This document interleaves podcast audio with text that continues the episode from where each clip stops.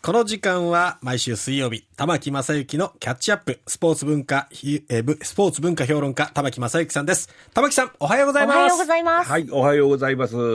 WBC ロスになってませんかああ、別にね、そこまでは言ってないんですけれどもね。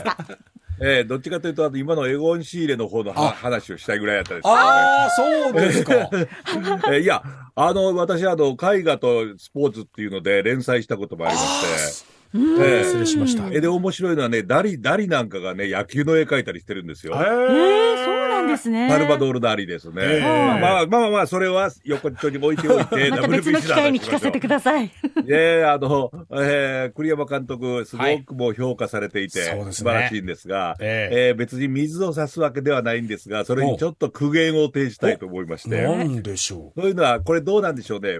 もし優勝できてなくても、うん栗山監督評価されますでしょうかね。う。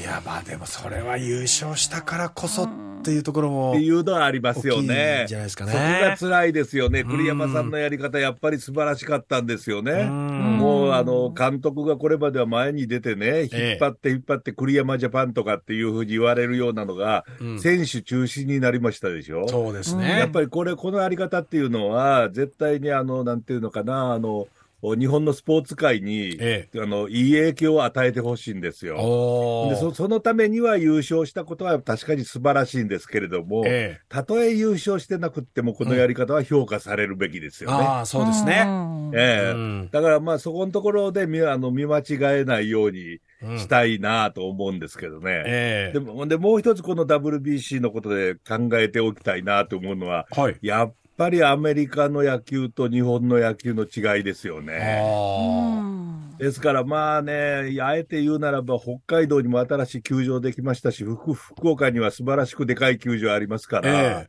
ええどっちかというと東京ドームよりそっちの方でやってほしかったですね ああ。1次 ラウンド、準々決勝までですね。えー、ちょっと残念だったなという、それとで1次ラウンド東京大会の時に、 ええあの他のチームがはいスケジュールがすごくひどかったんですよね。ああ。というのはナイターが終わるのが11時ぐらいになるんですよそうですね。ね。その明くる日にデーゲームをやったチームなんかが結構あったんですよ。あー。はい。ところがあの日本はそれのおそういう組み合わせに当たらないようにできていた。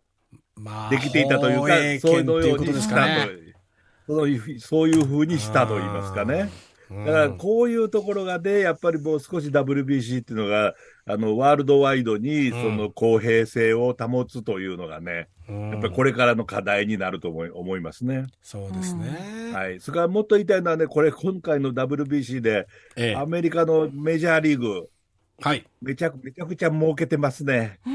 あ、やっぱりそうなんですかやっぱり全部の利益でね、ええ70%ぐらい取ってますね。えわあそんなににえー日本は15%から16%なんですよう。ーん。でこれもまああの日本の企業のスポンサーを結構集めたから、まあ、もらえた額であってね、えうんまあ、このあたりの差っていうのは大きいんですけれども、うんメジャーリーグと日本の差っていうのは、まあ、大谷選手がね、もうなんか、い今日発表ありましたけれども、なんかあのメジャーリーグナンバーワンの、ね年俸ですか、あ日あ。本円にして85億円ぐらい、うん1年で。ねええ稼ぐ、これもすごいんですけどね、はいみな皆さん、意外と忘れてるのは、あの野茂英雄選手がアメリカ行った時えええありましたよね、はい1990年代の。はい。い。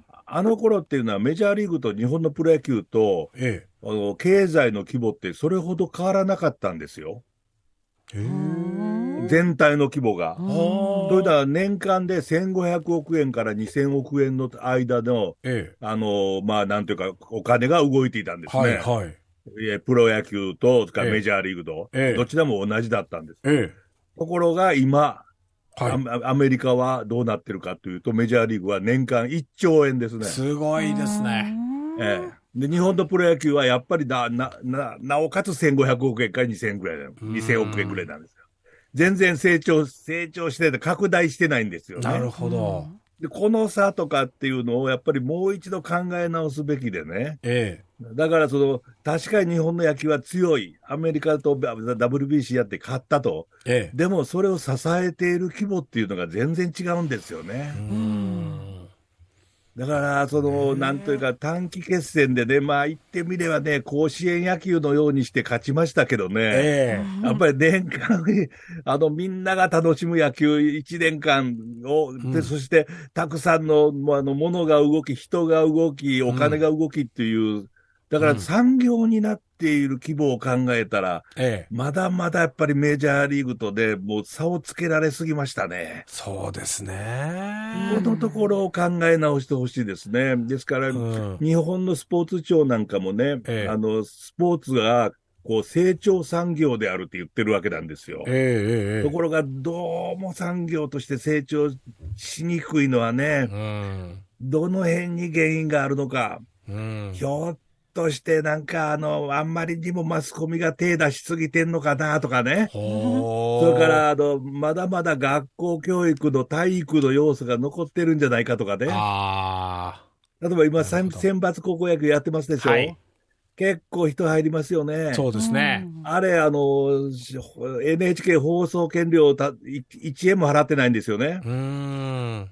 でそれはまあ、それは教育だからいいのかなって思いますけれども、ええももしお金出したら、に全国の高等学校が潤うんですよね。おーだからそういう考えでスポーツを動かすっていう手もあるっていうことですよね。なるほど。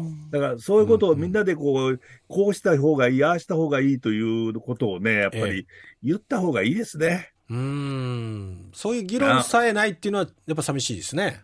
というよりで、あうの、ん。今までやってきたことを繰り返してるんですよね。だから、結構思考停止というか、ええもうだって前からそうだったからっていう感じでうなそっうてるんそでうすもんね。う。それの時に使われる一番の言葉が伝統ですね。あ伝統を守るって。あ。うんうんですから伝統を守るということでね、高校野球なんかもうペッパーミルやったら怒られちゃうんですよね。ああ、そうですねペ。ッパーミルをやったら怒られるんですけれども、うん戦前からの帝国陸軍のうん方針は OK なんですよね。うーん。これ、このあたりでメッセージがあるんですね。あーこ、れと、その商業主義の行き過ぎとかっていうふうにならないようにしなきゃいけないけれども、ええお金の動かし方はまた考えた方がいいでしょうね。うーん。それが人材の育成とか発展につながるものになればですそうでね。